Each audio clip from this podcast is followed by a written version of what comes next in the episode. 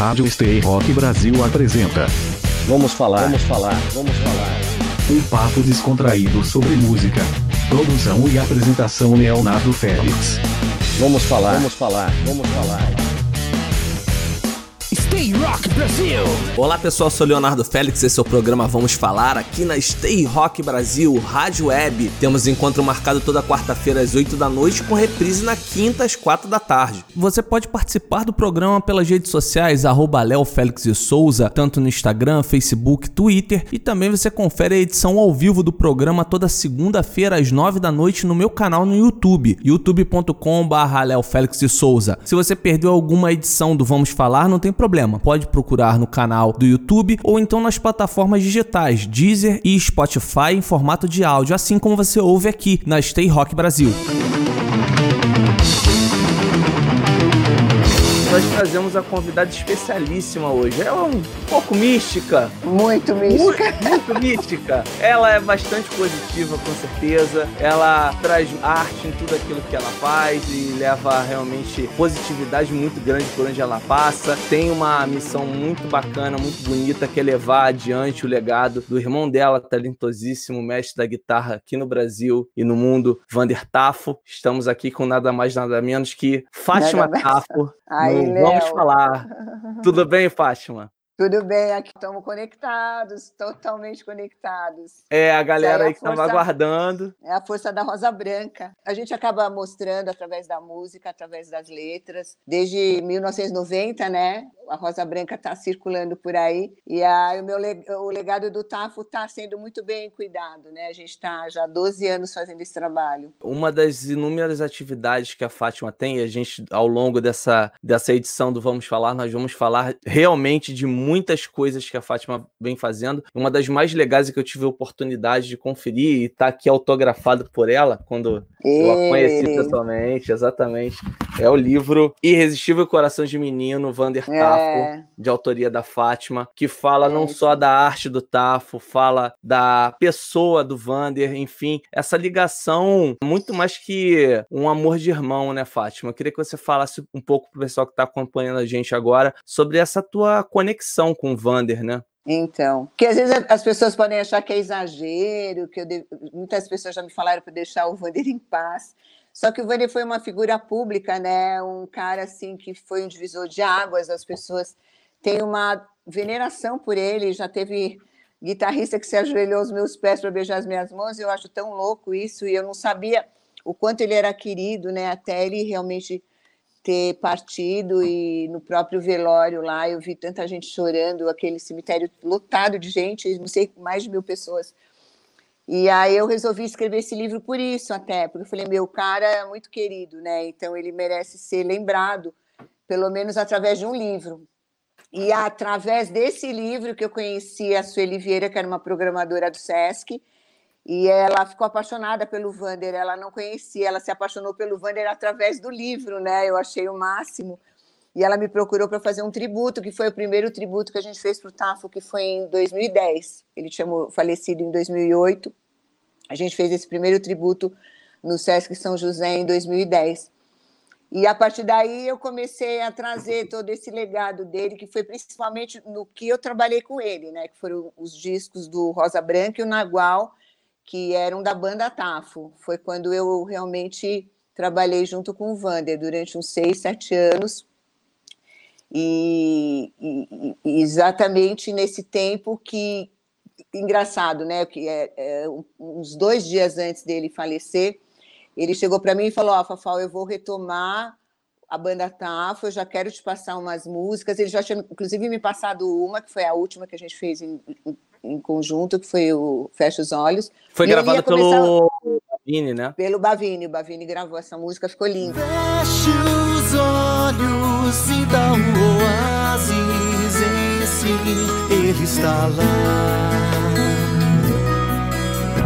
Nas palmeiras da mar, as miragens, na paz, o sol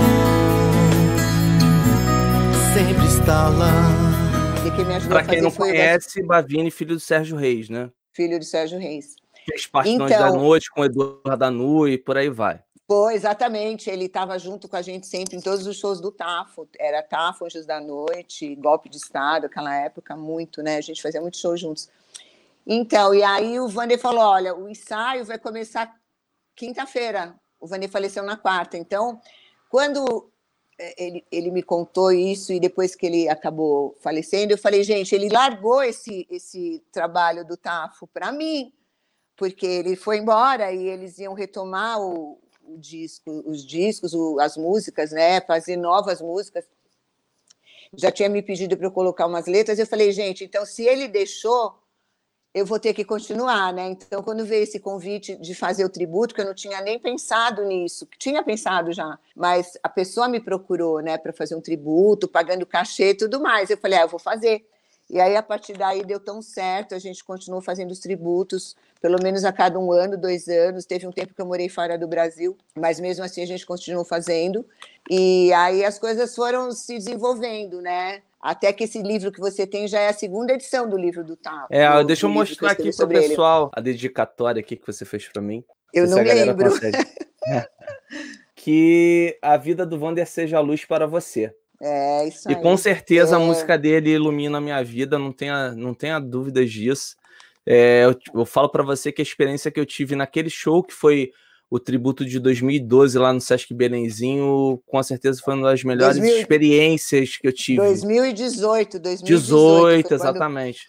Foi. Foi quando deu é, 10 anos da, da morte dele, né? Sim, 2018. foi uma das experiências mais incríveis que eu já tive, um dos melhores shows foi. que eu já assisti. Eu posso te afirmar um categoricamente isso. Foi, foi um algo. cheio de energia, é muito foi, lindo foi. mesmo. Foi, foi e sobrenatural. Já tinha nesse ano a gente já tinha feito em, em, em maio o, no, no, Teatro Opus, né? A gente fez um show incrível lá também. Muito Sim, lindo. Tem uns, foi vários legal? vídeos, né? Tem vários vídeos no vários canal vídeos. do Wander. Quase né? todos os vídeos que estão no canal oficial da banda Tafo foram feitos lá nesse teatro. Ficaram bem bonitos mesmo. Legal. Vamos falar, vamos falar, vamos falar.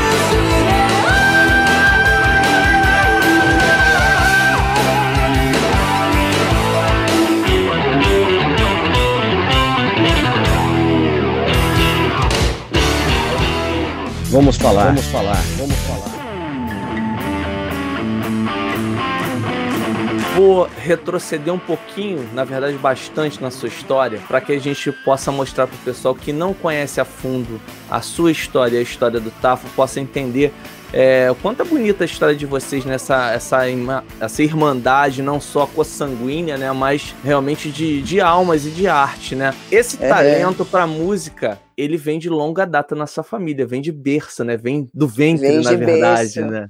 Vem, vem do ventre, né? Fez... Fala um pouquinho da tua é, mãe, para quem não, não, conhece, não conhece a tua história. A música tá na tua formação, né? Tá, minha mãe foi uma cantora da, da do rádio, né? Da era do Minha rádio, mãe né? cantava na era do rádio. Ela, inclusive, era aquele, aqueles shows na, na, naqueles teatros. Não lembro se era, não lembro que eu não participava. Né? Era algum, algum teatro que o pessoal ia para a rádio e assistia lá elas cantando ao vivo. A minha mãe começou a cantar porque ela era no... ela devia ter uns 12 anos e ela foi fazer o papel daquelas radionovelas de uma atriz que não sabia cantar e ela tinha que cantar. Engraçado que acho que essa tele, é, se chamava Alegria, né? E olha que louco, Alegria era o tema do Wander a vida inteira. O Wander sempre falava Alegria está, sol, está solta no ar.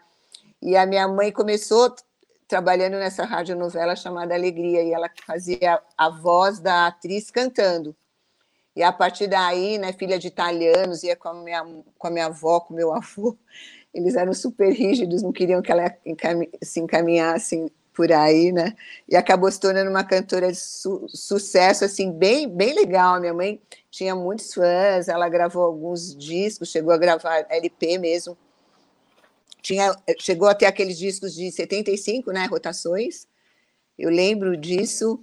Tinha um pessoal que cantava, que sempre gravava para gente nos nossos aniversários título, os titulares do ritmo. Eles gravavam músicas para gente nesses discos e ela gravou alguns LPs. Trabalhou já no começo da TV, fez algumas novelas na época da Hebe Camargo, Vilma Bem Te Venha, um, um povo aí meio conhecidíssimo, ah, principalmente a Hebe Camargo, né? E aí depois ela saiu da TV e começou a fazer jingle, fez jingle até parar de cantar. Já mais velha mesmo. Minha mãe passou a vida inteira gravando os jingles da Varig, que são super famosos. A voz dela é aquela do pompom com Protex, protege o nenê, lembra? É. Você não é dessa época, mas, é, mas era Ah, mas isso aí é um dos vários... clássicos da publicidade brasileira, né? É, Nem que seja no YouTube jingles... a gente consegue. Ah, consegue, vários jingles famosos a mamãe cantava. E o meu pai, o, bio, o meu pai biológico, que minha mãe ficou casada até a gente ter um ano e meio, o Vanderlei Tafo, ele era um clarinetista super virtuoso, tanto é que na missa de sétimo dia dele a gente não conhecia, porque a gente ficou distante dele, né? O tempo todo. Ele faleceu já, eu já era casada, tinha meu primeiro filho.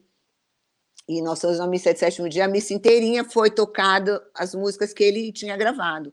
Inclusive lá em Ribeirão Preto tem uma avenida com o nome dele, Avenida Vanderlei Tafo. Já teve, tiveram alguns fãs que me mandaram foto da avenida, sabe? E então foi isso, a gente nasceu de um canto e de um sopro, né? Porque a minha mãe cantora e meu pai clarinetista, acho que ele tocava flauta também, mas o forte dele era o clarinete. Para a galera que não teve a oportunidade ainda de, de ter o contato com o livro, o livro é ricamente ilustrado com fotos. E aqui a gente vai mostrar a Fátima com o Vander bem pequenininhos, hum. a bebês, e é... personagem que a gente estava mostrando aqui agora. Quem foi... que é que você quer mostrar? Dona Rosa, Rosa Pardini. É a minha mãe. Minha mãe era uma mulher linda. Aliás, ô Fátima, com todo respeito, é difícil ter gente feia na sua família, hein? Seus filhos são Meu, lindos, seu filho é lindo, suas é. filhas são lindas. O Vander era um é cara muito bonito, você também é uma mulher Nossa, muito bonita, o, com todo o respeito. Vander era, era o, o, o, o, galã das multidões, né? Era muito louco. Os traços físicos são muito dominantes, né? Todo mundo tem a, a o formato do rosto é forte, parecido. Né? É impressionante. O rosto meio quadrado, né? É. é, é verdade. Mas assim, falando um pouquinho mais dessa tenra infância aí, já indo para a juventude, uma coisa muito legal que o livro mostra é justamente essas passagens da, da vida de vocês, né? Uma coisa bem legal é, são as peripécias lá pela Pompeia, né? Nossa, meu, aquele bairro tem história, viu? Tem muita história de rock and roll lá, porque era muita ladeira, né? Isso, carrinho de rolimã, não é isso? Que você fala, fala, isso aí. O Vander, o, Vander, o Vander era muito radical, né? E ele me botava sempre nas, nos radicalismos dele, me arrebentava inteira. Mas eu tinha que fazer isso porque ele também brincava comigo, né? Brincava de lojinha, brincava de casinha, brincava de todas essas coisas. Então a gente se dava muito bem, a gente teve uma parceria desde pequenos, a gente não tinha muita briga. Era engraçado isso, a gente sempre teve uma parceria. Uma vez ele brigou comigo, ele pegou meu violão, eu comecei a tocar, né? Eu, ele não tocava nada. Eu já tinha aprendido a tocar, tocar acordeon e estava aprendendo a tocar violão. E aí ele pegou o meu violão um dia que ele brigou, fez que ia jogar pela janela. Eu desesperada, mas ele não jogava, ele tinha um coração, Vani sempre foi muito bondoso, né? Apesar de ele ser terrível nas, nas coisas que ele aprontava aí com a galera, ele foi quase expulso da escola, ele era muito, muito, muito indisciplinado, mas a diretora amava, amava o Wander, amava, por isso que ele não foi expulso da escola. E aí ele, ele me viu tocando violão, o cara pegou um outro violão que a minha mãe tinha me dado, pegou o, o, antigo e ficava solando as músicas que eu ficava lá cheia de calo para tocar e o cara já solava. Eu falei, filho da mãe, que esse cara tá tocando? Não sabe nem tocar violão, fica aí solando e o cara já arrebentava. Meio impressionante como ele se encontrou naquelas cordas, impressionante como ele dominava mesmo. Ele era muito impressionante, porque toda vez que ele pegava um violão, ele literalmente você não conseguia falar com ele, ele saía do mundo, ele saía fora. Era a forma Depois, que ele tinha guitarra... melhor de se comunicar, né? Oi? Era, era, a melhor forma que ele tinha de se comunicar com o mundo, né? Nossa, é Apesar de ele ser muito brincalhão, ser muito brincalhão, muito. aparentemente expansivo, ele tinha o, todo, o próprio universo dele, e eu acho que a verdadeira linguagem dele para se comunicar realmente era a música, né? Através da guitarra. É, ele era, nossa, é, porque ele sempre falava o feeling, né? Ele tinha muita técnica, mas ele tinha um feeling absurdo. Ele era extremamente sensível, ele percebia né, as nuances, o tamanho da nota. Você pode até ver, não sei se tem vídeos que mostrem, mas as caras que ele fazia tocando, sabe? Ele sempre meio que viajava, né? No, é uma coisa que, que ele me, uma coisa que me chama a atenção positivamente no trabalho do teu irmão, o Fátima, é que apesar do virtuosismo dele, ele tinha extremo bom gosto em escolher os momentos onde esse virtuosismo Exatamente. aparecia, entendeu? E ele Exatamente. fazia músicas, se a gente for retomar na carreira dele, não só na parceria contigo na banda Tafo, mas se a gente remeter a trabalhos mais antigos, até como no Radiotaxi, você teve diversos sucessos radiofônicos, inclusive, para grandes massas, que tinham ali o dedo do, do Vander, né? Garota Dourada, por Nossa, exemplo, é um deles, né? Que tocou no Brasil todo, né? Brasil todo, e... foi o primeiro exatamente, sucesso, né? Exatamente.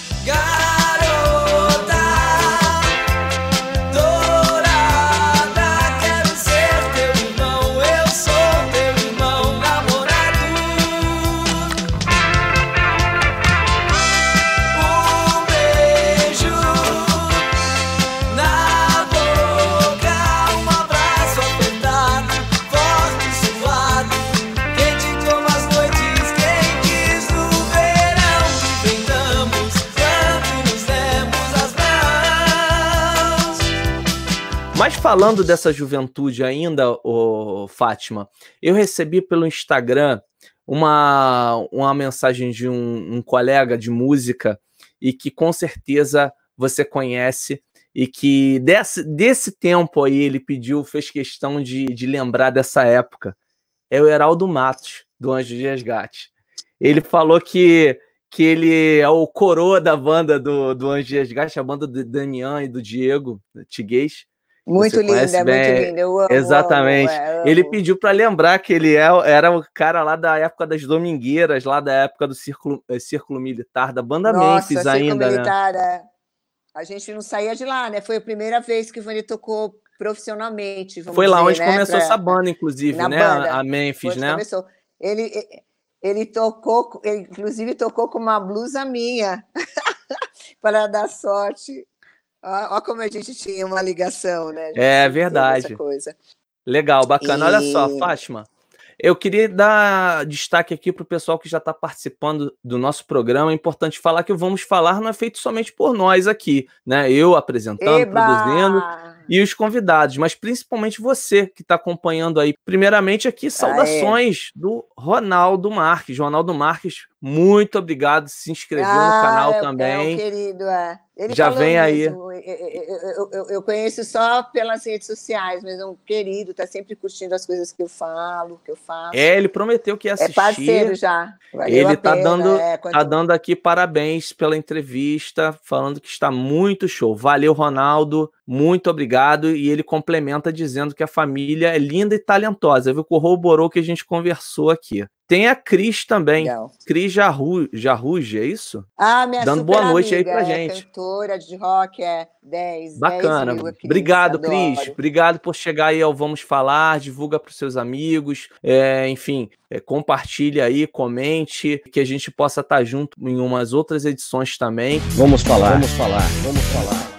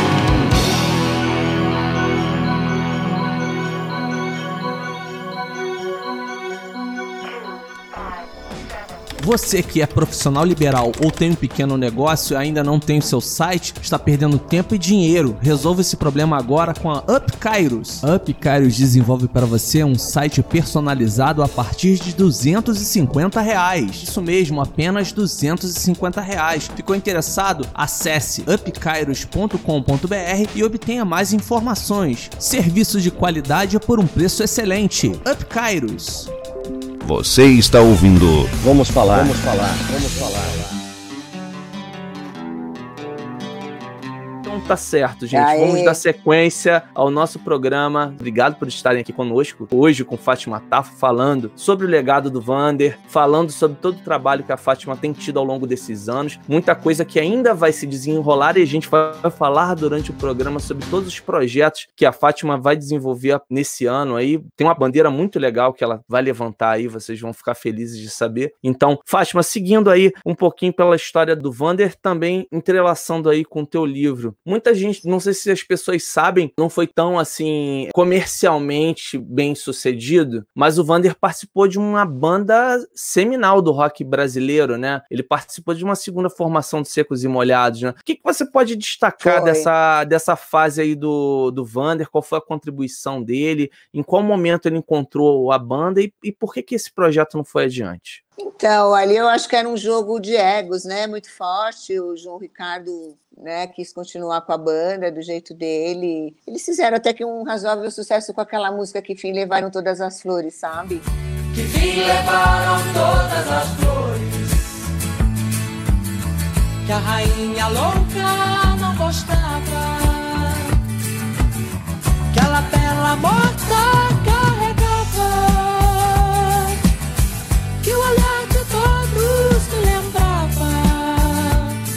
Verdade. uma baladinha, é legal. Mas eu acho que não foi para frente mesmo. Essas coisas de ego são complicadas, né? Principalmente como o Ney já tinha saído, acho que estava muito em destaque. Eu acho que era mais complicado para ele se reerguer com secos e molhados, né? É, eu acho que é uma história parecida até com fazendo um paralelo aqui com Mutante, né? Você pensar em Mutante ser é.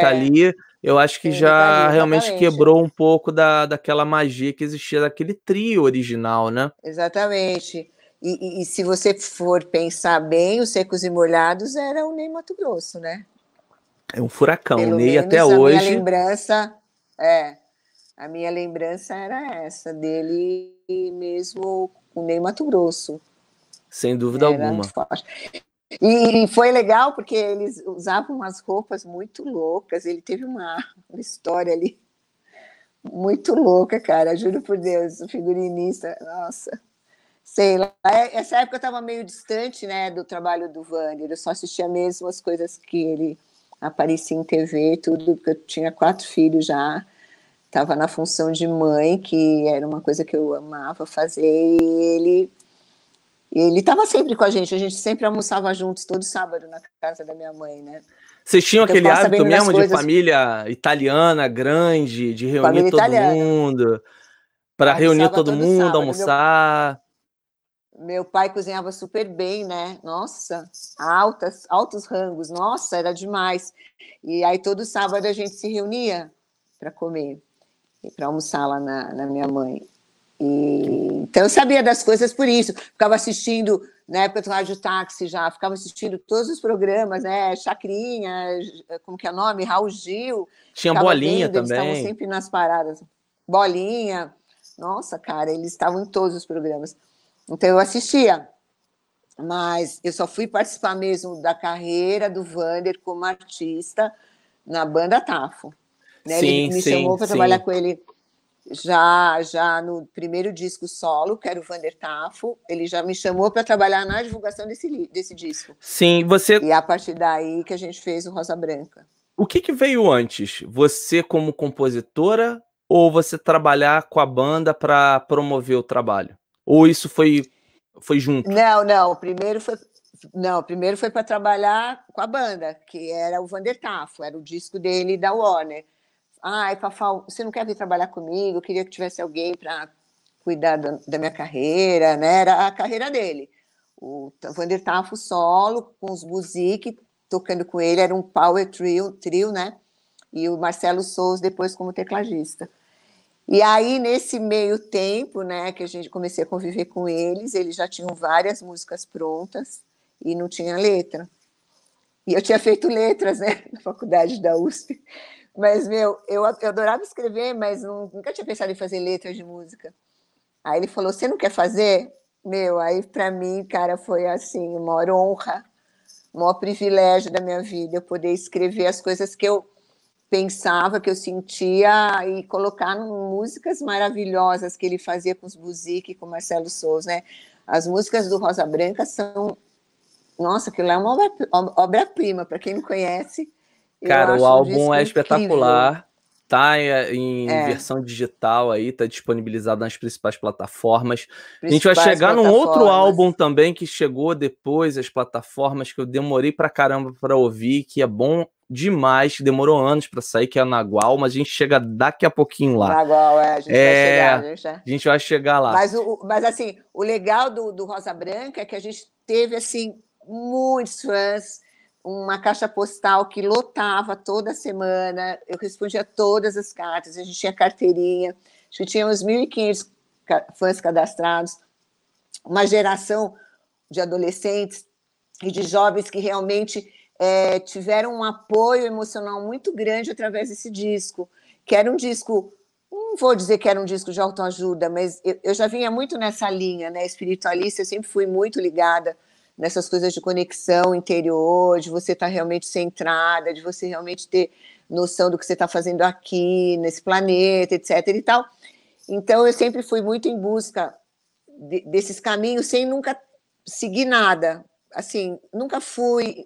Eu era uma buscadora, sempre fui uma buscadora, como sou ainda hoje, né? Mas hoje acho que eu tenho uma conexão bem mais estruturada. E, a, e, essas mensagens que a gente passava fez muito bem para essa moçada. Eu lembro de ter vários depoimentos, nossa, vários, assim, de ter brigado com a namorada e ter, ter sobrevivido, tá? De ter feito não sei o quê e ter conseguido sair fora, sabe, daquela roubada. Então, assim, coisas que realmente deram um, um, um reforço emocional para a moçada que escutava o disco. É, que, é, que eu acho que é um dos objetivos do músico, é realmente aumentar a frequência vibracional do, ser, do outro ser humano, porque a música atinge diretamente o seu centro, diretamente o seu coração. Então, se você não tiver essa responsabilidade de, de fazer bem para a pessoa que está ouvindo, cara, esquece que o seu propósito de vida dançou. Sua música está aí, ó, escoando pelo ralo. Você tem que ter esse objetivo mesmo de atingir as pessoas e fazer com que essas pessoas melhorem por ouvir sua música, entendeu? Por estar ouvindo a sua música, elas se sintam melhores.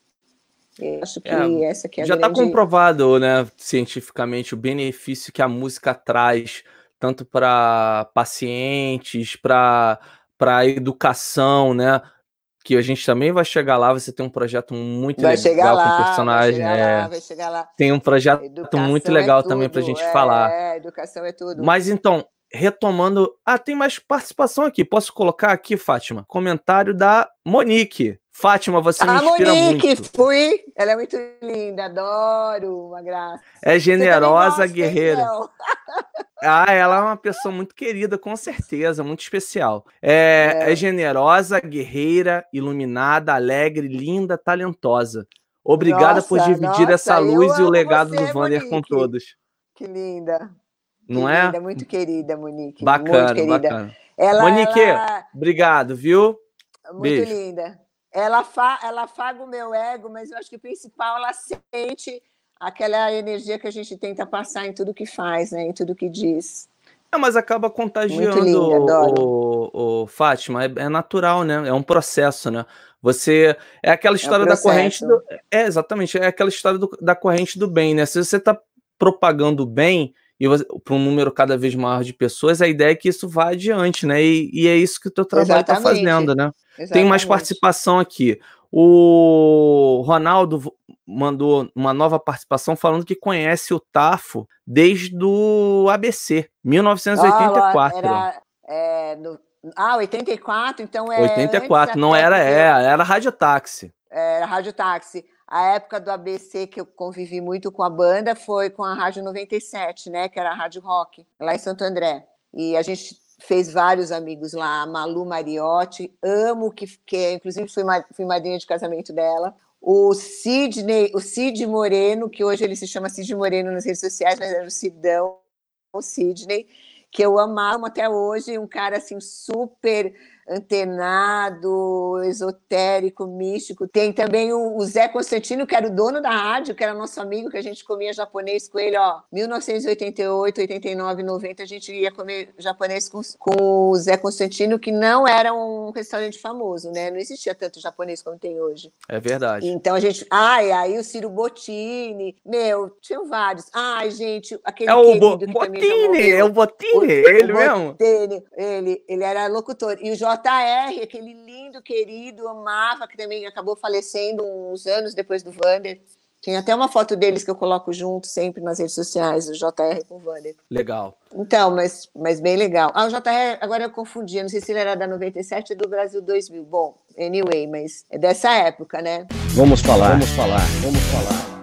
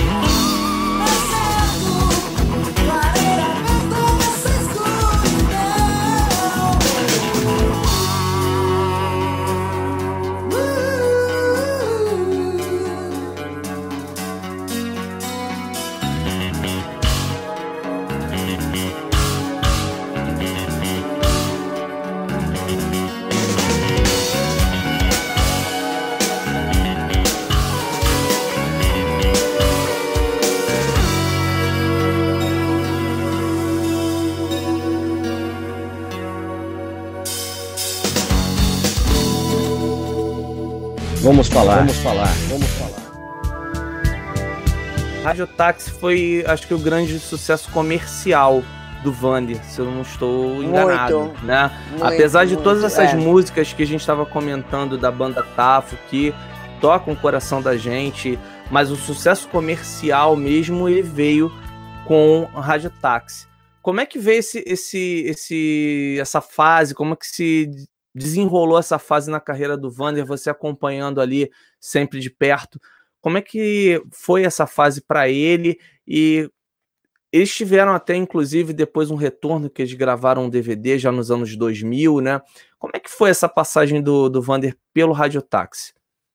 Então, o Vander, ele, eles estavam tocando com a Rita, né? Quando eles montaram o Rádio Táxi. Foi o, O Saúde, né, Gel- que eles gravaram? Eles gravaram o Saúde, mas eles começaram com a turnê do Lança Perfume. Ah, do Lança Os shows do Perfume. Lança Perfume, é, é.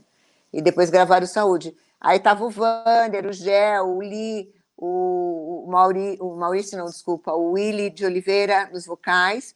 E a partir daí eles resolveram montar o Rádio Táxi. Foram os quatro.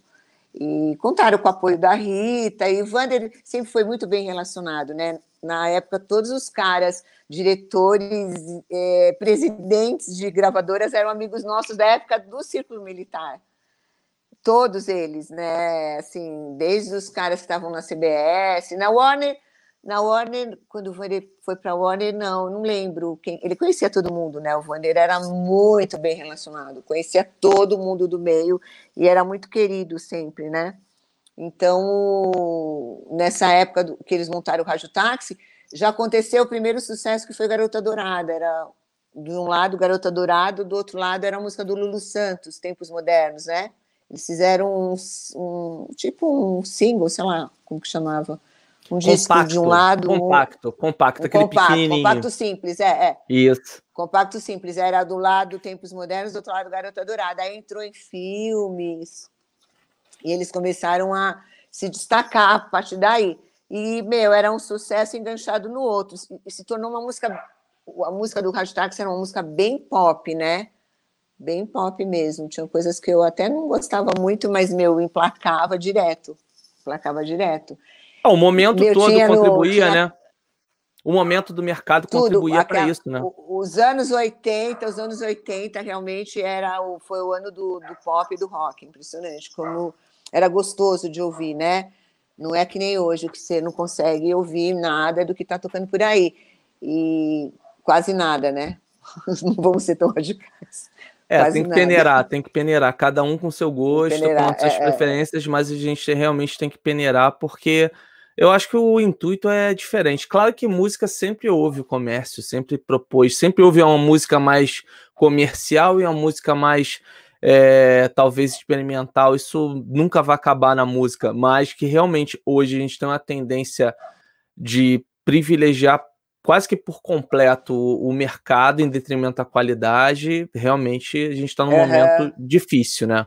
Mas assim, sem ter esse juízo de valor, não Difícil, estou não. falando de tal estilo é melhor que o outro. Eu, eu sempre falo, teve um, um entre- entrevistado aqui, amigo meu, que passou aqui pelo Vamos Falar, o José Godoy, que é produtor musical, falou muito bem. Existem dois tipos de música, somente. Música boa e música ruim. E música ruim, é isso mesmo. Exatamente. Essa é a distinção que você Exatamente. precisa fazer. Exatamente. Você vai exatamente. escutar, você vai gostar ou não. Aquilo que você gosta, você continua seguindo e escutando. O que você não gosta, você des- descarta, né? E assim segue a vida, né? Aham. Segue a Bom, vida. E, Mas música é exatamente. tudo. Quando a música é boa, ela realmente está cumprindo o seu papel. Eu É acho. verdade. Penso nisso, penso desse jeito. Agora vamos falar de realmente banda Tafo. Essa transição. O Vander, ele inicialmente ele parte para um trabalho solo, tanto que o primeiro álbum ele é chamado simplesmente de Vander Tafo, né? Vander Tafo ganhou o Exatamente. prêmio, né? Ganha, Ganhou o prêmio Sharp. É, tem a, a premiação Como importante para a é. música, era uma das, das principais premiações da música brasileira naquela época, né?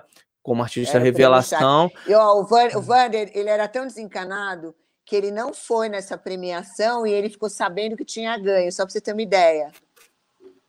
É bem, é, Fala sério. parece muito o estilo dele mesmo, né? Esse, esse álbum, inclusive.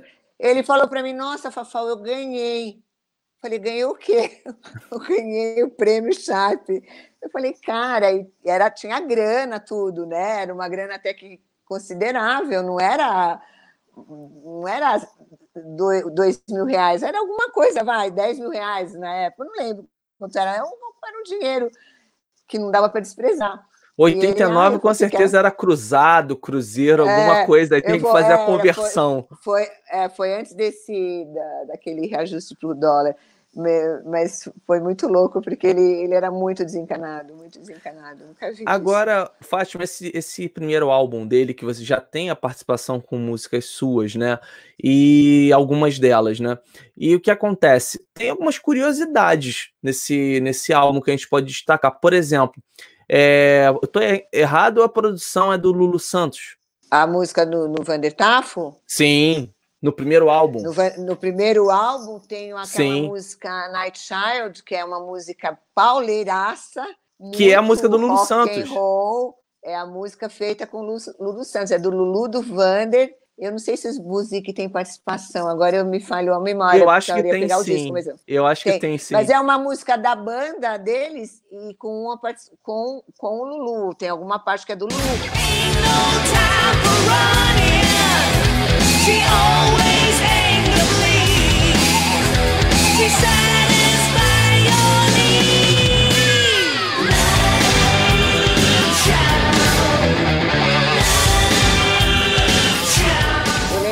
inclusive, quando o Vander lançou esse disco, a gente foi assistir um show do Lulu no Palace, depois ele foi jantar na casa do Vander, foi com a gente para lá, e ele estava emocionado de ver o, no que se transformou a música dele, né?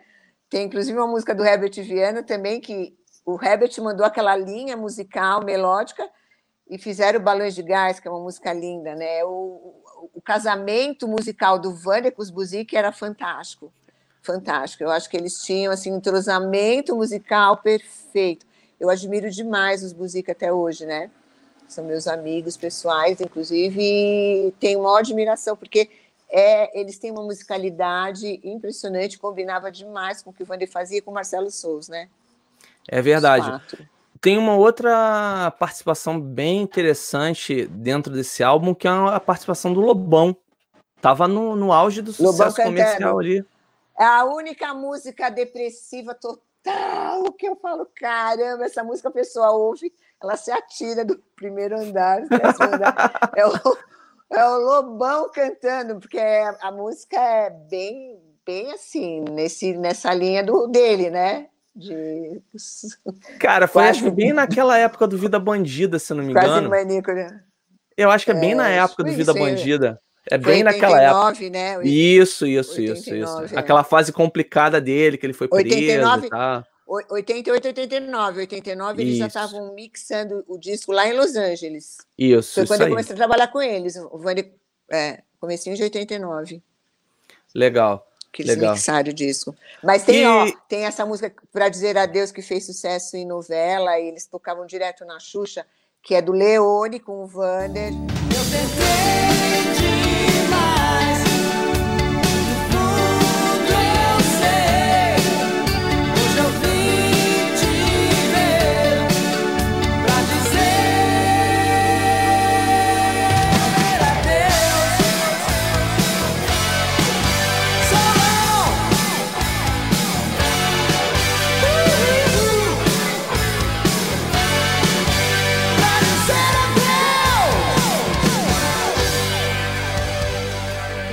participações do pessoal da, do cenário da época, sabe? Do rock, o Lobão, o Herbert, o Leone, deixa eu ver se tem mais o Lulu. Ah, pra você ver, pegou os principais, né? É, aquele cenário ali, né? caras da cena, é, da cena do rock, todos estavam ali nesse disco.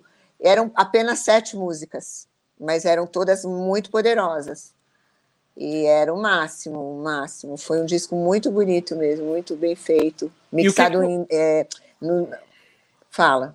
Eu ia te perguntar, não, pode, é, pode complementar, mas eu ia perguntar o que, que você aponta como diferencial para o Rosa Branca. Né? A gente falou da, que o Rosa Branca é, é uma obra-prima, né? Um dos melhores álbuns de rock brasileiro que, então, que existem. O Rosa né? Branca, o Rosa Branca, eu acho que ele veio com um conteúdo assim mais existencial. Marcado, sabe? É existencial. A gente teve mesmo essa preocupação de passar essa mensagem para as pessoas, sabe? Foi bem proposital, meio fora até da linha do rock, né? Muita gente, teve gente, teve um cara, eu não lembro o nome dele porque eu apago da minha memória essas pessoas muito negativas. Falou que tinha enjoo de estômago de ouvir as letras, sabe? É, deve ter enjoo até hoje, né? Deve ser um cara realmente tenha problemas com ele mesmo, né? Porque a gente só falava coisa, não estava na linha do rock agressiva, entendeu? A gente tinha essa coisa de falar coisa que te elevava, que te trazia coisa boa, sentimentos bons. Então, eu acho que a gente foi criticado, mas era um trabalho que surtiu muito efeito. E a música Me Dê Sua Mão, ela ficou meses e meses como primeira colocada no, no, no hit, como falava, hit parade, não, hit parade é antigo, é da MTV, a MTV todo dia era primeiro lugar, Banda Tafa, primeiro lugar, Banda Tafa, nos clipes, né, os clipes da MTV, e é, foi, fez muito sucesso, me dê sua mão. É, primeiro ano de MTV. Tocava em rádio rock e tudo. Sim, sim, e era uma, uma época que o rock ainda estava em evidência ainda estava na indústria, né, a indústria ainda apostava no, no rock como, tava, como um produto vendável, rock, né. Tava, então, a a MTV inaugurou no Brasil em 90. Isso aí. Né? Então era ainda ainda tinha toda uma história ali do rock. A gente sobreviveu acho que até 94. Depois o rock começou a ir para o ralão mesmo. Né, aí veio o axé, sertanejo, começou a acontecer outro cenário aí, e o rock ficou muito nas entrelinhas aí. Vamos falar, vamos falar, vamos falar. Que o homem branco aprenda com a sabedoria indígena.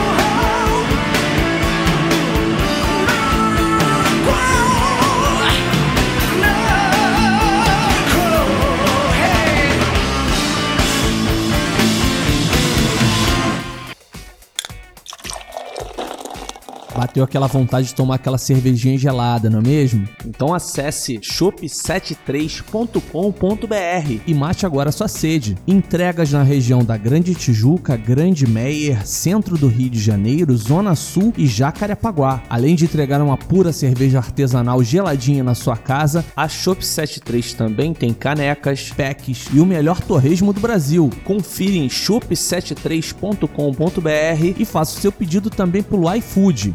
shop73.com.br. Você está ouvindo. Vamos falar. Vamos falar. Vamos falar. Tem uma outra coisa também, Fátima, que eu acho que, que é fundamental para que o Rosa Branca se consolidasse como uma obra-prima, como ele é, né? Que eu acho que é a consolidação mesmo do Tafo como banda, não só o nome aparecendo É, como banda como Tafo, banda, mas a, a- a solidificação daquela formação, você via que aquele entrosamento, não só musical, mas que ia para a esfera pessoal também, isso refletiu, acho que, na- nas gravações e em todo o produto final, né? O que, que você tem para falar sobre isso? E você, então, e você sabe que é uma coisa que até hoje eu questiono, né? Era uma banda que tinha tudo para estourar internacionalmente, né? Fizemos até le- as letras, algumas letras em inglês.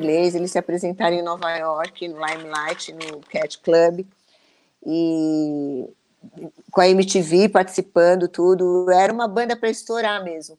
Eu não consigo entender por que, que acabou dissolvendo, por que, que o Vânia acabou mudando. Quer dizer, até consigo entender, né? Os meninos tinham outros objetivos, mas eles tinham um entrosamento tão grande, era tudo tão perfeito. E só para você ter uma ideia, o Vander nunca ganhou mais do que nenhum deles da banda. Tudo era dividido igual. Mesmo legal, hein? a banda tendo o nome, mesmo a banda sendo dele, vamos dizer, né? O nome dele, se a banda ganhasse 10 mil reais, era 2.500 reais para cada componente, entendeu? Não havia, ah, mas eu sou o TAF, eu vou ganhar cinco e vocês dividem. Não. Então, es- esse entrosamento, essa parceria existiu sempre em tudo que o Vander fez. Tudo que o Vander fazia. Eu acho que é porque a gente já nasceu juntos, né? Eu falo, meu, a gente não tinha problema de dividir, como eu não tenho problema de dividir nada com ninguém até hoje, porque a gente já nasceu junto. Então, a partir do momento que você já nasce dividindo um útero, você vai brigar pelo quê? O egoísmo meio que vai se dissolvendo, né? Você não, não olha só para o seu umbigo, né? Tem outro umbigo ali comendo, nadando na mesma aguinha de útero que você. Então, meu, a gente sempre teve essa facilidade de dividir. Então, eu, eu faço questão de falar isso, porque às vezes eu vejo tanto desentendimento entre as bandas por problemas de ego, né? Que a gente estava falando já inicialmente lá da época do, dos Secos Molhados. Então, quando o Vander se apresenta como um cara admirável como ele era, né? Totalmente fora da curva, né? Um cara que o próprio Ivan contando, ele fala, meu, de repente a gente estava tocando com o nosso hero, o nosso guitar hero, cara, aquilo era demais. Essa veneração que eles tinham pelo Vander, sabe? Era muito legal, era muito bonito de ver. É, pra galera nova, assim, que talvez não tenha a total dimensão, é mais ou menos como se os caras estivessem tocando com Satriani ali do lado, entendeu? Pra qualquer guitarrista É, hoje. que- exatamente. Entendeu? Que exatamente. eu, eu Mas realmente é- falta uma valorização, assim, o fato até de trazer você ao programa e, e com certeza sempre que eu tiver oportunidade em, em trabalhos meus futuros na área de, de jornalismo, puder sempre divulgar o trabalho do Vander, sejam anos e anos e anos adiante, eu vou com certeza divulgar, porque a gente não pode deixar morrer eu essa, agradeço, esse eu legado, agradeço né? muito, eu agradeço muito, porque, cara, é um trampo eu fazer isso que eu faço, porque pensa, um cara que eu faço questão que tenha reconhecimento, não porque eu ganho dinheiro com isso, porque tem gente que fala, ah, ela deve estar se entupindo de grana, deve estar aí milionária com as coisas do TAF. Cara, muitos perguntaram, e ninguém sabe a grana que eu já investi nisso, ninguém tem a menor ideia o quanto eu já gastei com tudo isso que eu faço, né? E o quanto eu já deixei de ganhar dinheiro. É bacana você falar isso, eu tô- Fátima. Aproveitou a oportunidade para falar já isso. me criticaram, já fui, já fui caluniada, já fui difamada em redes sociais, que esse papo que eu falo de love, de amor é mentira, que eu vivo em cima da- das, das costas do meu irmão. Só que eu quero deixar bem claro que eu não vivo nas costas do meu irmão. O trabalho que eu divulgo é um trabalho que eu fiz com ele, é parceria, é o meu trabalho, trabalho dos Buzik, trabalho da, da segunda banda do Tafo, no Nagual, o trabalho do Tafo, é isso que eu divulgo. E a partir daí, as pessoas pensem o que quiserem. E quem me conhece mesmo, quem me convive comigo, eu tenho a menor é, conhecimento, nem que seja a distância, sabe que eu sou movida a amor, movida a carinho, adoro beijar, abraçar, estar tá junto das pessoas, eu gosto de gente. Todo mundo que me conhece sabe que eu sou assim. Tenho um monte de filho, tenho um monte de neto, eu sou abundante. Então, se quiserem falar mal de mim, podem falar o que quiserem, menos falar, menos falar que a minha energia não é positiva. Isso eu realmente eu fico passada, eu falo, gente, então a pessoa não me conhece, a pessoa só ouviu falar, acha que eu sou a musa fitness, né? Que agora negócio de academia virou esse papo. Mas, meu, vou falar, zero, zero de, de, de preocupação do que os outros vão pensar. Mas eu faço questão de colocar isso, porque como eu já fui muito caluniada, difamada pela própria família, eu faço questão de dizer o que eu faço, eu não ganho mesmo. A gente acabou de lançar um songbook que foi bancado pelo, pela empresa do Marcelo Souza, meu querido amigo Marcelo Souza. E está vendendo na Freenote, que é um lugar que vende songbooks, e eventualmente com o Guto de Boé, que foi quem escreveu, maravilhosamente transcreveu todas as músicas, as 12 músicas que estão no livro, e supervisionado pelo Márcio Kayama. A gente, pergunta para eles se a gente está deitado na grana, na grana. A gente não está. A gente está vendendo pouco a pouco 10 livros, 5 livros, 3 livros, 2 livros. Cara, não dá para ficar rico.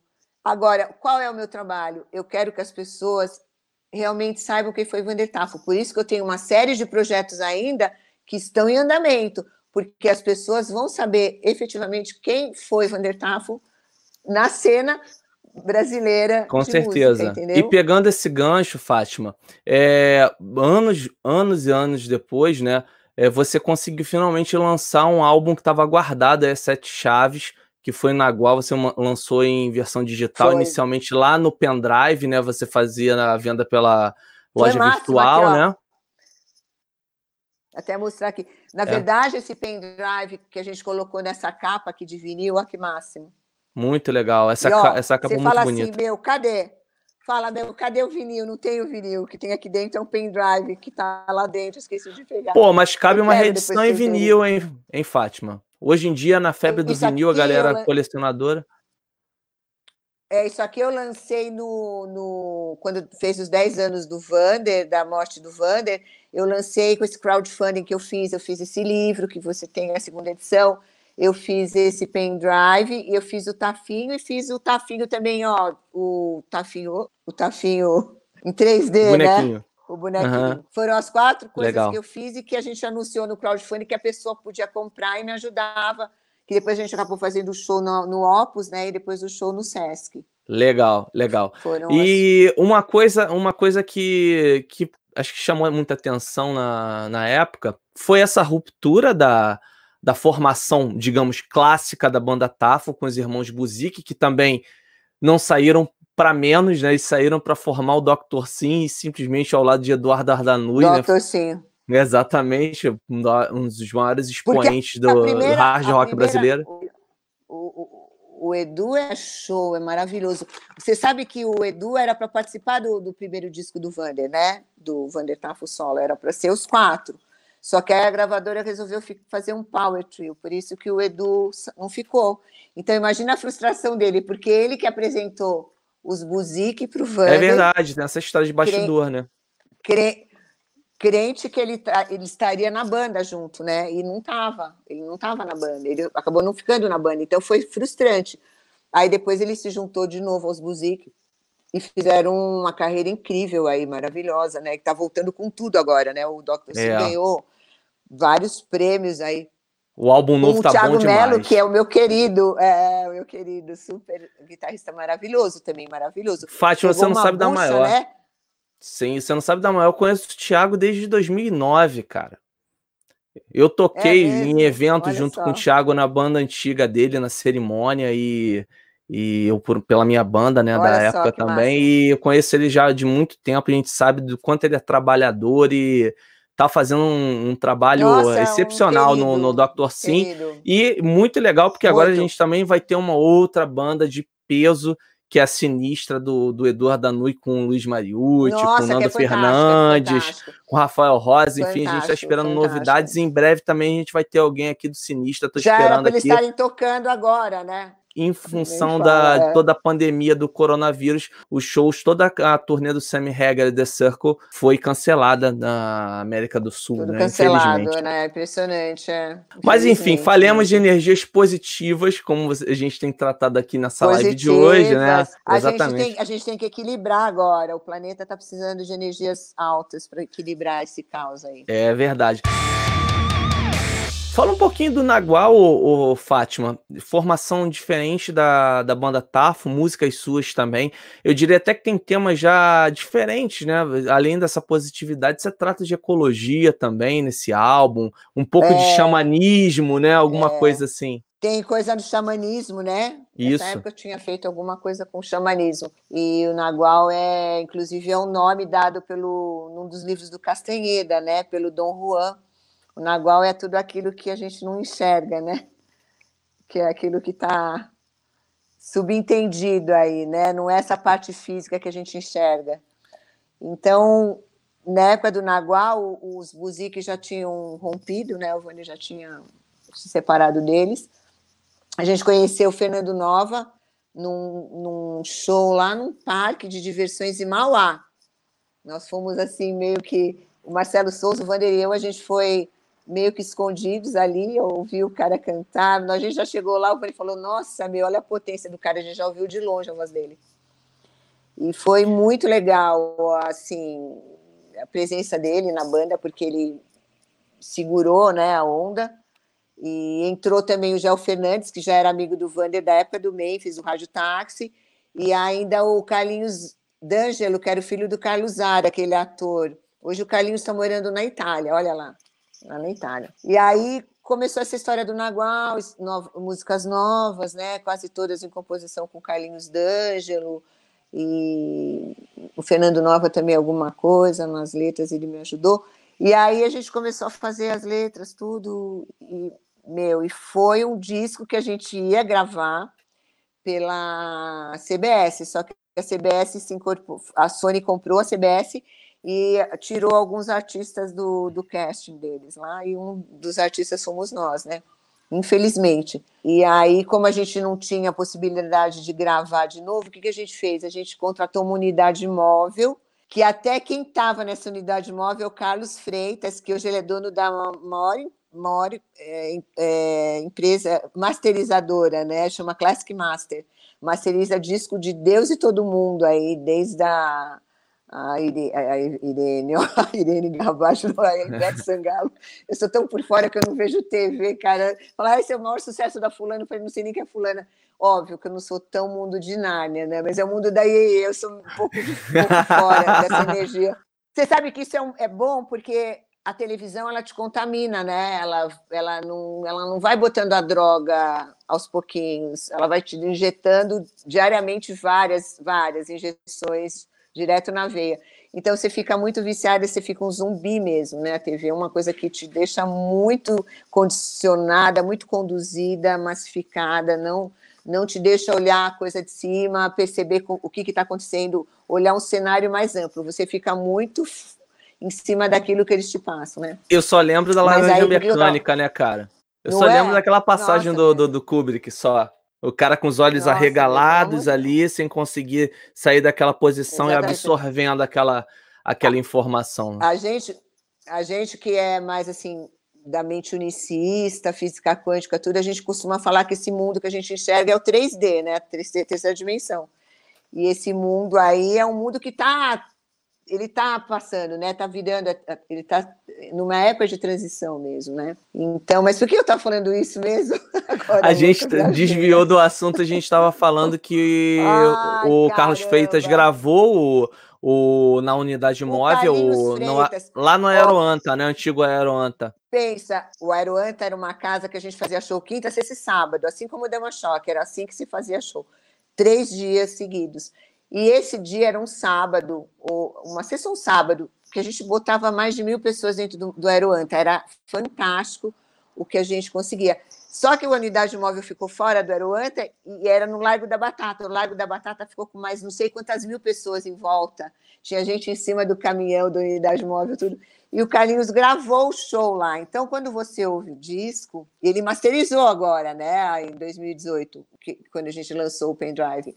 É, quando você ouve o disco, você pensa, porra, meus caras fizeram um monte de maquiagem no estúdio pensa que os caras gravaram esse disco ao vivo, totalmente gravado ao vivo. Então, quando você vê né, as performances, tanto do Fernando Nova, quanto do Carlinhos, do Marcelo Souza e do Vander e do Gel, é, são coisas tocadas ao vivo. Então, você vê que os caras não eram fracos, né? Eram impressionantemente bons mesmo. Me perdoa e me traz de volta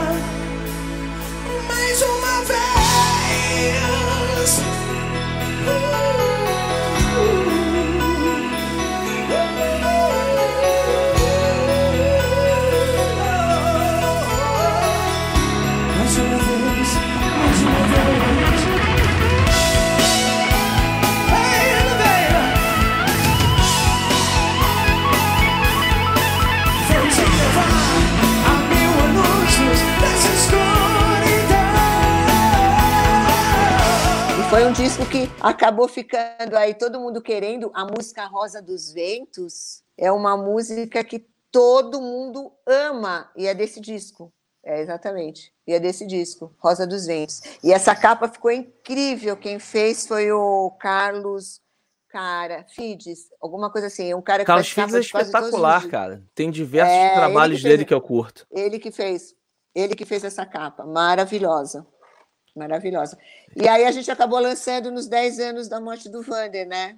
A gente acabou lançando esse Nagual, que era muito esperado pelas pessoas. Agora nós, nós vamos lançar, o Carlinhos mudou agora para Miami, a gente está esperando que ele manda os waves da música Poder e da música Rosa dos Ventos, tocada pelo pessoal do tributo, que são os Buzik, o Marco Bavini, o Eduardo Danui e o Marcelo Souza. Que tem os clipes lá, né? Você registrando Tem os lá os clipes. making off da gravação e tal. Isso, isso. Vamos falar, vamos falar, vamos falar.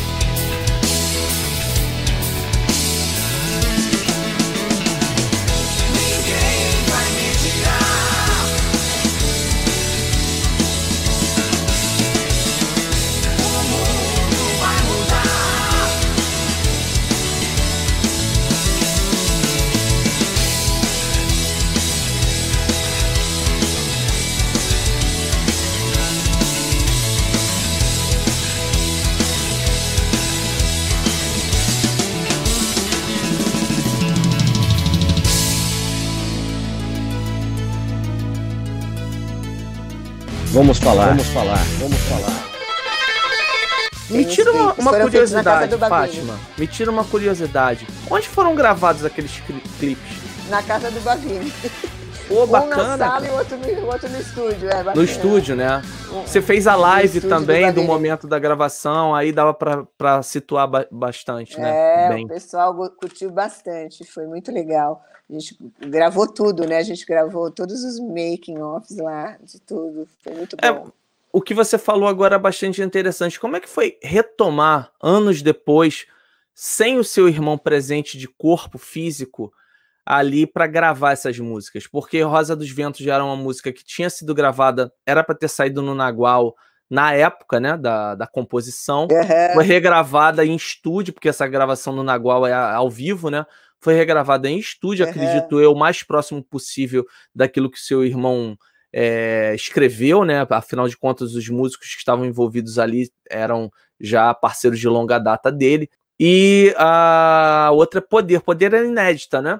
Então, Poder foi muito louco, sabia? Tem um, um- um amigo do Vander, o Ronaldo Correia, que ele tem inclusive uma escola de música. Agora eu não vou lembrar da cidade que ele mora. Ronaldo, me desculpa, cara, mas eu, alguma cidade do- do interior. E a gente ficou se comunicando. Depois que o Vander morreu, muita gente me escreveu, né, por e-mail, muita gente, inclusive, que comprou o livro. Depois eu lancei o livro um ano depois da morte dele, né?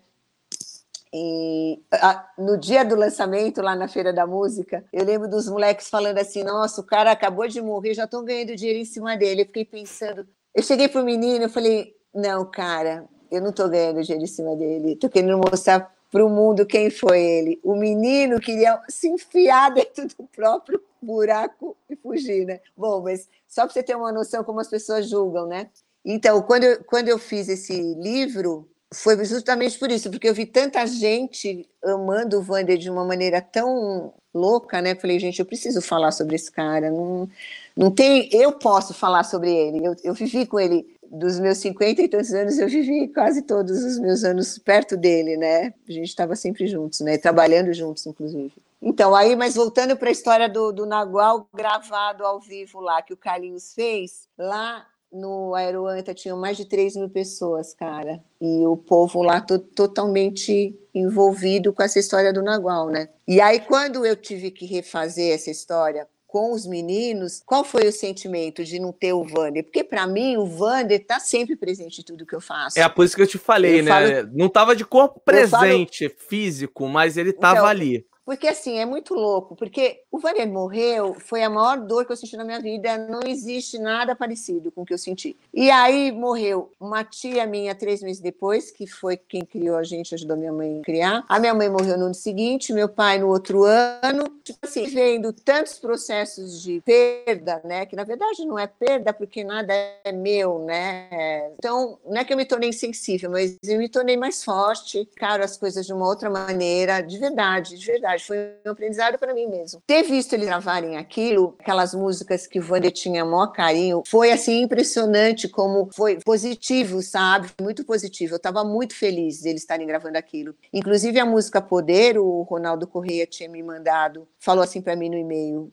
você sabe, você sabe a respeito de uma música que ele deixou sem letra? Eu falei, qual é essa música? E ele me mandou a música. Quando eu vi a música, eu falei, cara, não é possível, é possível não ter essa música. E era ele, porque ele, o Wander tinha mania de fazer umas brincadeiras quando ele me mandava a música. Ele falava uns negócios, sabe? Falava umas coisas em inglês, voltava. Eu tenho essa fita gravada. E aí eu encontrei essa fita no meu computador e falo, cara, por essa música. E aí eu acabei botando a letra, levei as músicas para os meninos, eles criaram to- toda aquela parte, tem uma parte de teclado lá que é super bonita, que é uma parte de teclado que o Vander fazia quando pegava, chegava para ensaiar, chegava no teclado do Marcelo, sempre tocava essa, esse pedaço. E aí eles incorporaram na música e a música ficou linda, né? Tem gente que ama essa música, fala que essa música é um mantra, que tem que ouvir todo dia de manhã, que essa música te dá um poder mesmo, que você acaba vendo, descobrindo todo o poder que você tem. E, e é uma coisa que foi muito positiva. Vamos falar, vamos falar, vamos falar.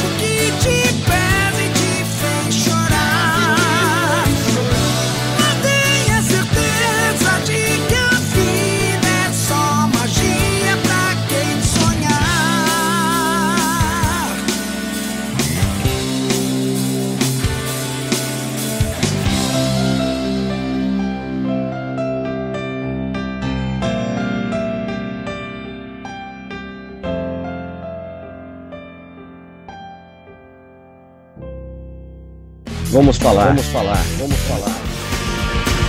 Legal, até porque acho que é um, um, algo que a gente precisa tocar, né? A gente tem visto tanta gente imersa em depressão, em pensamentos negativos. Exatamente, Você vem com uma, com uma música que traz essa mensagem de que a gente nasceu para ser feliz, que a gente precisa tomar rédea das nossas vidas, né? E, e a partir daí construir um caminho de felicidade. E a música fala sobre isso de uma forma tão afirmativa mesmo, né? E outra coisa também, né? e simples, né? E simples. Sim. Sim, sem fórmulas mirabolantes, né? Assim. Exato, exato, é, exato. Eu acho que tem que ir direto pro coração, entendeu? A meta minha é direcionar pro coração. Se passar pelo crivo mental, você já está perdendo o impacto energético que essa música pode te causar, entendeu? Então eu acho que ela tem que ir reto, direto e reto. Então, as letras, eu até poderia fazer uma letra mais é, elaborada, cheia de palavras mais mais simbólicas, rebuscadas, rebuscadas, fala, puta, a mulher escreve pra caramba. Mas eu acredito que o simples é mais. O simples é o que fala mesmo, sabe? É o que te faz sentir, né? É o que te faz sentir. E eu, a gente está numa época que a gente precisa mais sentir do que pensar. É Sim. esse que é. é importante é falar desse.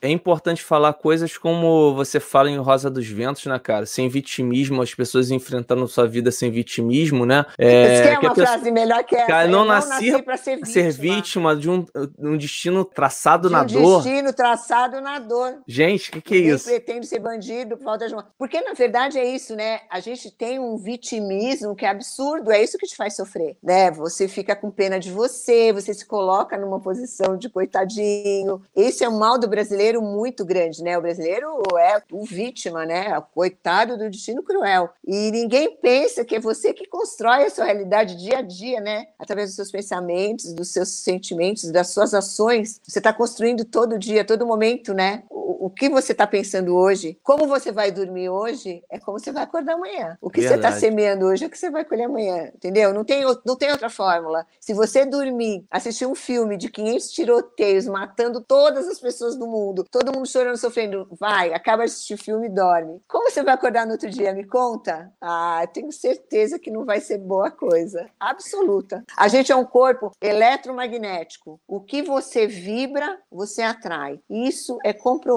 fisicamente. Então não tem outro, outra explicação, sabe, para os seus sentimentos depressivos, para suas tristezas. É você realmente estar tá enclausurado nesse seu vitimismo, nesse seu pena de mim, coitadinho de mim. Aí não tem jeito.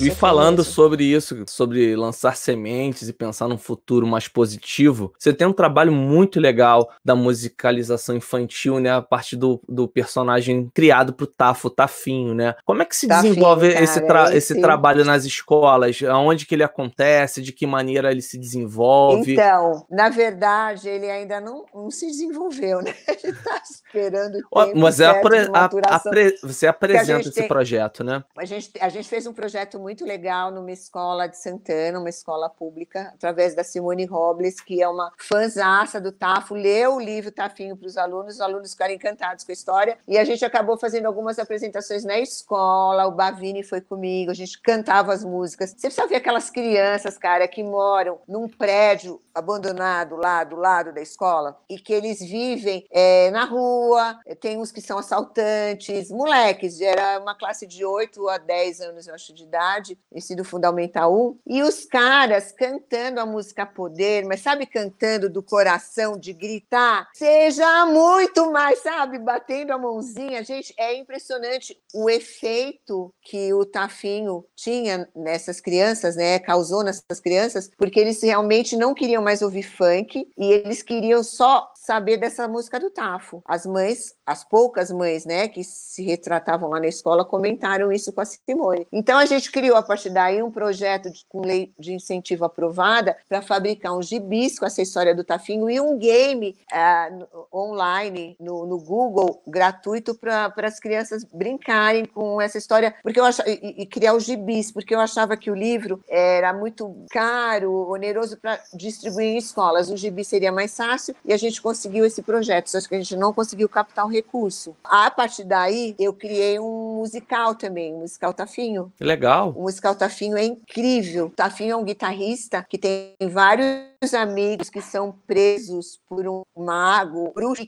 e traz essas crianças zumbi que só vivem em internet, que viraram zumbis, e prende essas crianças num local. Aí o Tafinho, para soltar esses amigos, ele tem que criar umas músicas. E através dessas músicas que ele cria, ele consegue ir soltando os amigos da, da, desse bruxo. E as músicas que ele cria, junto com os amigos dele que não estão presos, são as músicas do Tafo, que foi a maneira que eu encontrei de perpetuar esse legado do Tafo, né? Porque se a gente der para as crianças que estão aí nessa nova geração cantarem as músicas do Tafo, cara, eu não quero mais nada da vida, juro por Deus. Meus netos cantando as músicas do Tafo é uma alegria tão grande. É, eu tenho um neto que leu o livro do Tafinho, ele falou que só ia querer o iPad no final de semana, porque ele não queria virar zumbi, sabe? Então, tipo assim, causou um impacto, né, nas crianças que vivem ao meu redor. E eu pensei nisso, de, desse teatro musical levar as crianças de escolas para assistirem, sabe? Além de, claro, toda a família, finais de semana. Mas durante a semana, a gente está com, com um patrocinador em potencial para realizar esse teatro musical, bem legal mesmo. E eu acho que a partir desse teatro, teatro musical a coisa vai deslanchar e o Tafinho vai ser um símbolo de musicalização infantil, em escolas de música mesmo tem dois projetos, um em andamento, você, como já destacou aqui no programa, você faz pelo menos uma vez ao ano, que são shows em tributo ao Tafo. Você tem tributo Isso. previsto já para 2020? Então, 2020 tem uma orquestra que chama Filafro, que eu fiz um show deles. Eu tenho uma empresa que vende uns shows, né, principalmente em Sesc. Vendi um show deles no Sesc Belenzinho e é uma banda, uma orquestra muito legal do maestro Josué Polia Neto, muito lindo o trabalho dele. E aí ele sugeriu da gente fazer um rock concert, sabe, com as músicas do Tafo. Esse é um projeto que está caminhando, porque a gente também está em, em, lei de incentivo, apesar de desse patrocinador que a gente está em potencial acordo para fazer o musical, também pode patrocinar isso, porque ele vai patrocinar uma outra coisa mais para frente nossa, então vai estar tá tudo entrelaçado. Então é capaz a gente nem precisar dessa lei de incentivo. Aí a gente faria esse, esse rock concert, acho que lá para agosto, setembro. Legal. E os shows tradicionais Agora, então, mesmo com a, com, com a galera já conhecida, os Buzik, teve até Demiante Gays então, agora não última versão, né? Nossa. Foi aquele show.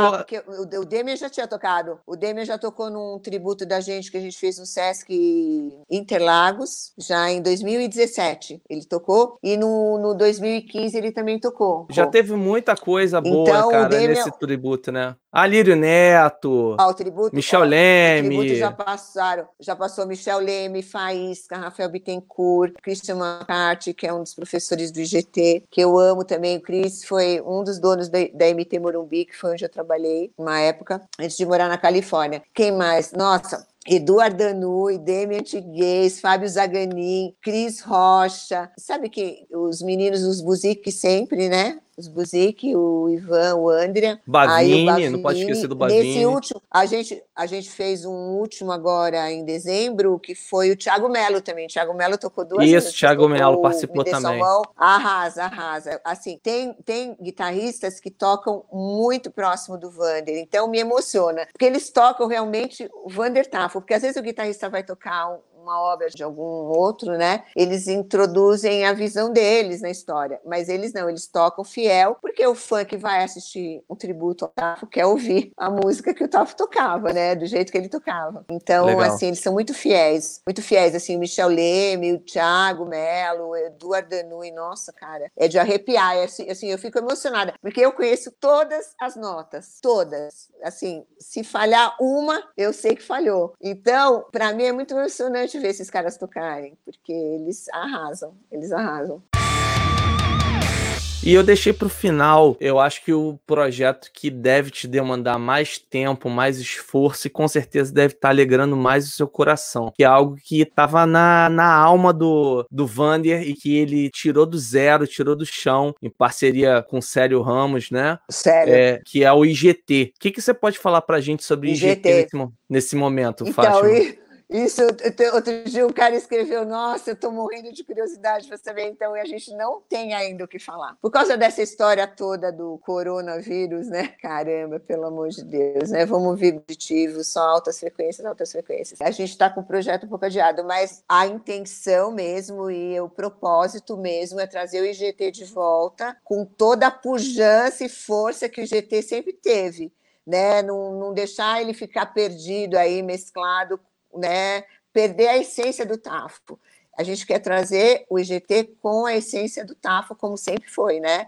Deixa eu fazer era... só um parêntese, Fátima, para quem não, não acompanha Vai. tão de perto.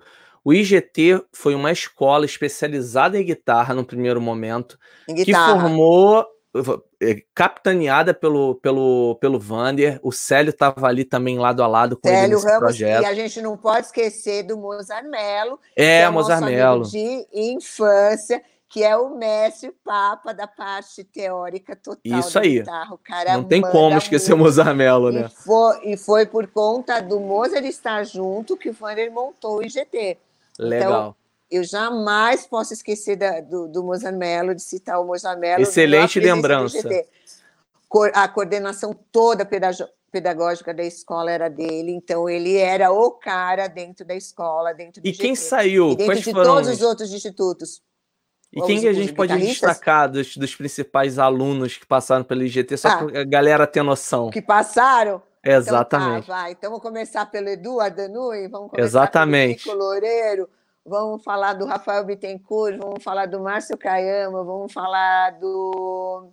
Vai, me ajuda aí. Todos, todos. Vai, o Guto O Juninho Afran estudou lá com vocês também, não? Juninho Afran, eu não, eu não lembro, não sei, não, eu não era, né? Deve ter, deve, ter, deve ter participado de eventos posteriores, né? Com certeza, no livro, com certeza, é, no, no, no, em, em, Fabiano Carelli, hein? que eu amo, Fabiano Carelli, que hoje toca no Capital Inicial, hoje não, já toca lá há mais de 10 anos.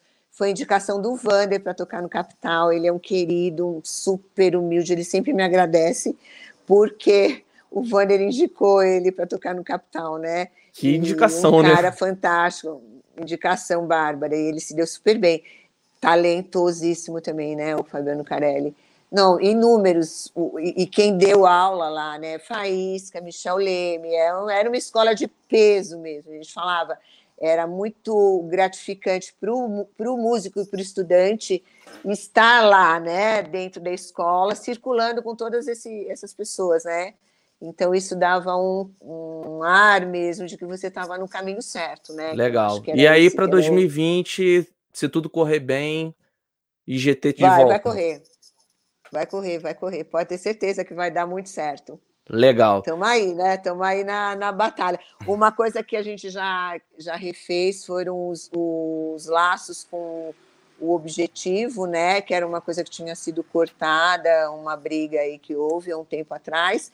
Já, eu já restabeleci o contato do IGT, das, dos institutos todos com o objetivo, através do Eurico, que é um grande amigo meu, né? Que eu sempre vou defender o Eurico em tudo né, que foi o motivo da briga na época, e acabou que ele sempre ficou meu amigo e a gente re, re, reativou esse, essa ligação, né, que o objetivo é um lugar que sempre apoiou demais o IGT, né, apresentou, todos os grandes guitarristas se apresentaram no Teatro do Objetivo, né, o Malmsteen, o... Ai, vai falando aí, vai, o, o Satriani, todos eles, né, vieram na época do IGT. Steve Morse, que é um grande, foi um homenageado pelo Morse, Tafo, né? Não, o Steve Morse era o ídolo do Tafo. Sim, tem uma música, quem não, não que conhece. Código Morse. Todo mundo que estuda no IGT conhece o Código Morse, porque você tem que estudar o Código Morse, né? Tem vários caras que me mandam o Código Morse em todos os, os, os tempos, os bips, bips da cara leve, me mandando para eu ouvir para ver o que eu acho. Eu acho engraçado que todo mundo quer a minha opinião. E eu não sou a guitarrista, né? Eu sou só irmã do guitarrista. É engraçado isso. Fátima, eu já aproveito, falo que o papo foi incrível, a oportunidade de estar aqui falando sobre a história do, do Tafo, tê-lo aqui conosco, né? Porque eu sempre falo, né? O, o, o Tafo tá presente ainda, o Vander tá presente ainda. Para mim, ele tá nós, tá presente né? sempre. Né? Exatamente. Isso não é um apego, isso, isso é uma certeza da energia que ele deixou aqui, entendeu? Das coisas que ele e, fez. E a obra que tá aí disponível para quem puder é, buscar, pesquisar, se debruçar realmente, escutar com É, carinho, eu, eu quero, estar nas plataformas eu digitais. Muito, eu quero muito agradecer, sabe, a todos os fãs mesmo que me apoiam pra caramba. Eu recebo cada, nossa, cada é, declaração, sabe, de amor dessas pessoas pelo trabalho que eu faço. Então eu queria agradecer demais os fãs, né, que realmente me apoiam, que nossa me agradecem muito, me falam coisas incríveis, me impulsionam cada vez mais. E porque o Vander, uma coisa que eu quero deixar bem claro, eu não estou resgatando a memória do meu irmão, que era meu irmão gêmeo, a pessoa que eu mais amava na minha vida. Eu estou resgatando a figura pública de um artista inestimável no cenário brasileiro, porque ele foi um divisor de águas, ele foi um cara que trouxe a guitarra verdadeiramente bem tocada para o Brasil, seja através da, da escola que ele abriu, dos institutos todos que ele criou, de todo mundo que ele conseguiu agregar. O Vander era um cara que agregava demais as pessoas, né? Então, tudo que ele fez foi inestimável, é de um valor incrível. É esse valor que eu tento fazer com que as pessoas descubram, entendeu? E saibam quem ele realmente foi. Então, Verdade. eu agradeço a você, Léo, por me dar essa chance de estar aqui falando. Eu acho que quanto mais eu puder falar desse trabalho, da energia da Rosa Branca, do quanto a gente pode ainda impactar o mundo e mudar essa frequência de vibração, sabe? Através da música que a gente toca, da música que a gente fala, da música que a gente canta. Eu acho que é muito importante as pessoas se ligarem nesse momento ao que está passando na cabeça delas, é o que elas estão sentindo. É a parte desse sentimento que as coisas podem mudar, entendeu? Você não pode estar tá num sentimento de medo que te paralisa, num sentimento de medo que te faz ficar largado e sem movimentação.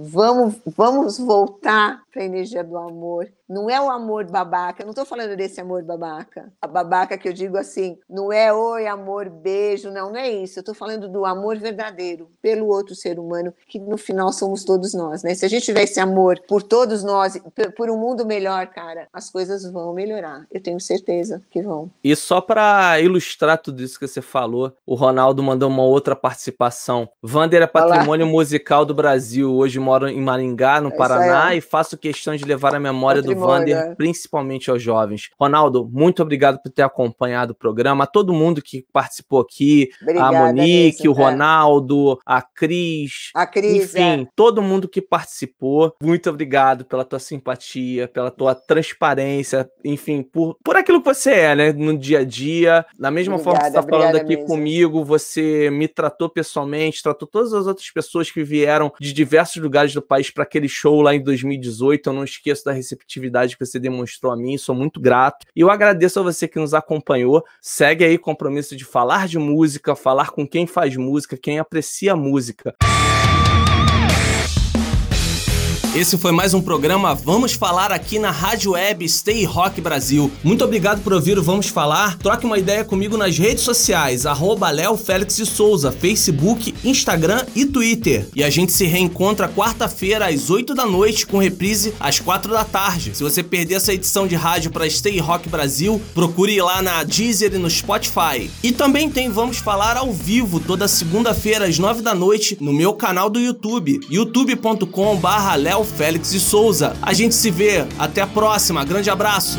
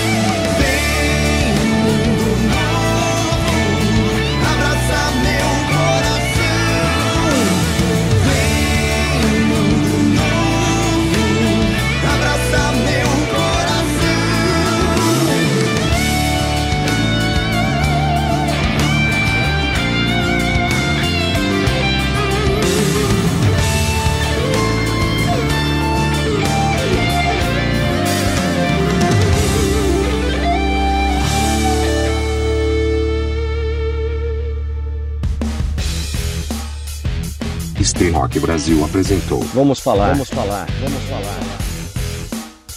Um papo descontraído sobre música, produção e apresentação Leonardo Félix. Vamos falar, vamos falar, vamos falar.